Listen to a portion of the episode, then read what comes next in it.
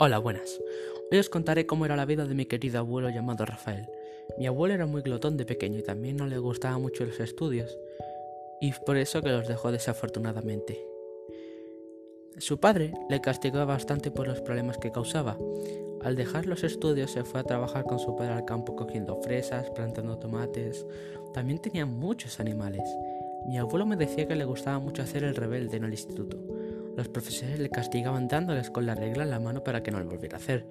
Hay una anécdota que me contó mi abuelo que decía que en un día de la hora del almuerzo su madre puso la olla en el centro de la mesa. Es entonces cuando mi abuelo metió la mano en la olla y cogió un trozo de carne con la mano y se la comió. Después de eso se dio cuenta que tenía la mano entera quemada, pero luego se comió la olla entera de garbanzos. También de mayor, uno de los patos que tenía mi abuela y mi abuelo atacó a mi abuela y le hizo bastante daño e inmediatamente mi abuelo le metió un escopetazo. También mi abuelo fue campeón de Andalucía en boxeo de peso pluma y subcampeón de España.